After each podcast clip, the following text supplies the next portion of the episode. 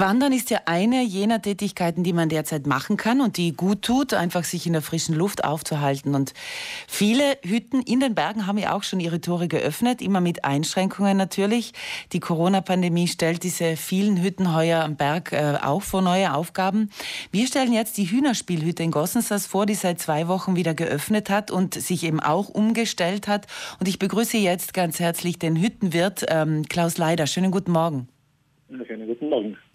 Herr Leider, auch Sie haben sich umgestellt. Seit zwei Wochen haben Sie offen. Was, ähm, wie haben Sie denn umgestellt? Was genau machen Sie? Ja, wir müssen halt auch die Auflagen, wie sie halt auch, wie sie halt vorgegeben sind, einhalten, wie halt jede Gastronomie.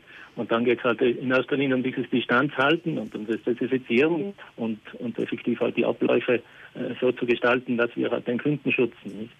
Am Berg gibt es aber jetzt hier Online-Reservierung, digitales Menü, Selbstbedienung. Das kennt man eigentlich so sonst nicht. Wie, wie kann man sich das genau vorstellen? Ich als Gast oder als Wanderer komme zu Ihnen und was passiert dann?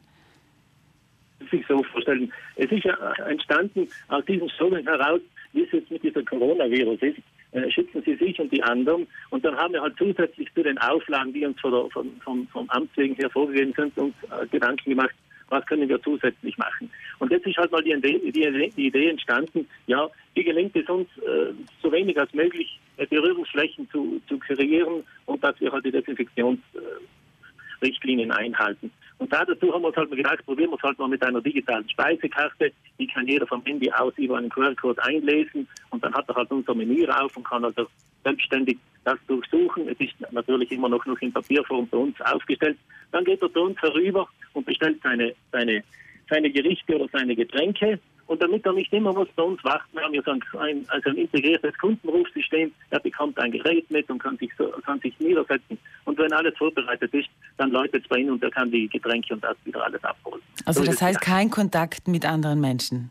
Ja, es ist halt also immer dieser Slogan, schützen Sie sich und die anderen. Und es, ist, es soll halt vermieden werden, dass viele Übertragungswege sind oder viel Berührungsflächen. Wenn man selbst bedient, natürlich kommt man mit viel mehr Menschen in Kontakt, da bin ich effektiv auch wieder sehr ständig der Überträger und so ist halt unser Gedankengut, wie mhm. wir es halt denken, wie sich das durchsetzt, wissen wir noch nicht. Jetzt haben wir es mal versucht. Es wird von den äh, Kunden recht gut angenommen, aber das wird sich jetzt erst in der Zukunft zeigen.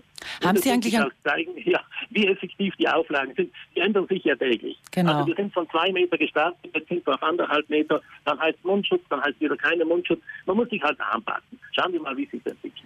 Das ganze Digitale am Berg ist irgendwie noch ungewohnt. Wie schaut es denn mit dem Netz aus? Haben Sie gutes Netz, dass auch jeder... Ja, ich, wir sind am Grenzgebiet. Äh, es hängt ja ein bisschen vom vom Wetter ab. Manchmal ist es besser, manchmal ist es schlechter, aber es geht schon. Natürlich hat man nicht diesen Datendurchsatz wie im Tal. Man muss halt mit Laden ein bisschen äh, warten, aber das tut ja nur gut. Ruhe tut uns allen gut. Genau. Sie haben auch gesagt, eine der Herausforderungen ist ähm, die Reinigung und dieses ständige Dahintersein, dass wenn Gäste gehen, dass dann wieder alles so hergerichtet wird, dass der nächste Gast sich platzieren kann.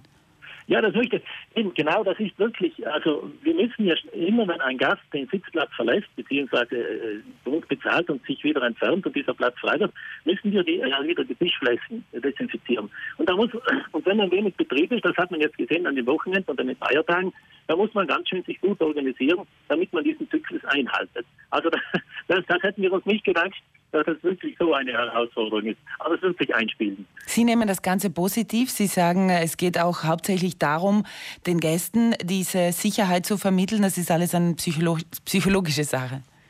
Ja, sowieso. Der Gast soll sich ja nach wie vor wohlfühlen. Das stellt uns als Gastronomen eine, eine riesengroße Voraussetzung, Herausforderung. Aber er soll sich vor allem sicher fühlen.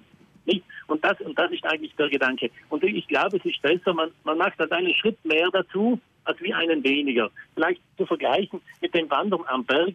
Man, man muss eine bisschen schwierige Stelle passieren und ist ein Seil gespannt. Man bräuchte es nicht, darum nicht froh, dass es ist. Immer Psychologie. Mhm. Nun haben Sie aber auch jetzt, äh, wenn wir von der Psychologie zur Wirtschaft wechseln, weniger Sitzplätze und einfach 30, 40 Prozent weniger um, ja, Möglichkeiten zu verkaufen, haben Sie mir gesagt. Ja, sowieso, sowieso. Das, ist das, das war ja das, das Lustige, als die, die, die Standsregeln rauskamen und man musste effektiv vor allem im Innenbereich, wir, mussten, wir, wir für uns, wir mussten jetzt zwei Tische entfernen. Wir, wir also, also die, die Gaststube hat bei uns eine Kapazität von 50 Sitzplätzen und jetzt müssen wir zwei Tische entfernen, plus die Distanzregeln einhalten. Wir haben einfach äh, Plexiglasscheiben eingebaut, damit man halt noch mehr Leute am Tisch sitzen kann. Aber im schlimmsten Fall haben wir noch, nicht mal 40 Prozent der Sitzplätze. Mhm. Das ist wirklich, und das stellt sicherlich auch im Tal die, die Gastronomie vor einer großen Herausforderung, weil man einfach dann auch den Umsatz hat. Und warum ist trotzdem bei Ihnen diese Positivität zu spüren? Mein, mein Gott, es gibt die fetten Jahre und die mageren Jahre. Und, und wenn es mal schwieriger wird, dann, dann müssen wir halt mal wieder mal den Kopf einschalten und wie können wir, wie können wir uns arrangieren. Es wird schon wieder besser. Nur den Kopf ins Sand stecken und hoffen, es, es, wird, sich, es wird wieder normal, wie es gewesen ist.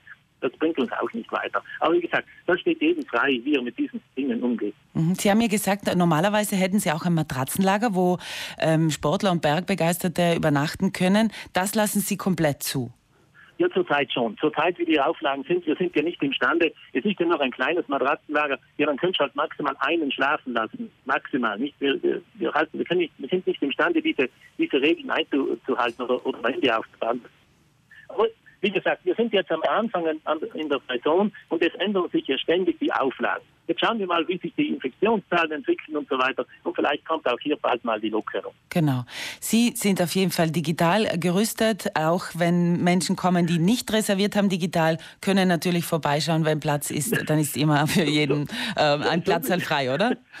Sowieso. Es ist ja nur der Gedanke. Was ist der Gedanke? Wenn schon vorab Reservierungen sind, dann weiß man ungefähr, wie viele Leute kommen und dann haltet man sich immer noch bestimmte Restplätze frei. Das heißt, wenn ich jetzt nehme eine Zahl, wir haben, wir haben schon 30 Leute reserviert, dann nehme ich keine Reservierungen mehr. Damit sich die Leute, die nicht reservieren, auch noch Platz finden, da müssen wir ein bisschen jonglieren. Also, also wir können es ja auch nicht überbuchen. Und deshalb, ich glaube, es hat jetzt auch einen schönen Vorteil, dass vielleicht die Hütten oder die Betriebe nicht so überrannt werden vielleicht der Mensch, der an den Berg geht, vielleicht das schönere Erlebnis hat und nicht auch durch, durch unter Stress kommt und, und ran um die Plätze geht. Ja, vielleicht also man kann das vielleicht auch ein bisschen positiv. Hoffen wir das. Genau. Das Wetter schaut jetzt nicht so super aus fürs Wochenende. Vielleicht haben Sie es da auch ein bisschen gemütlicher, oder? Am Berg.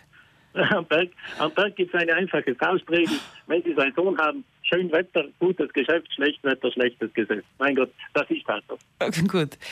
Klaus Leider, vielen Dank für diese Informationen und äh, trotzdem alles Gute und vielleicht doch eine bessere Saison, als wir alle gedacht hätten. Eben. Ich wünsche auch einen schönen Tag und hoffen wir das Beste. Per Keil. Wiederhören.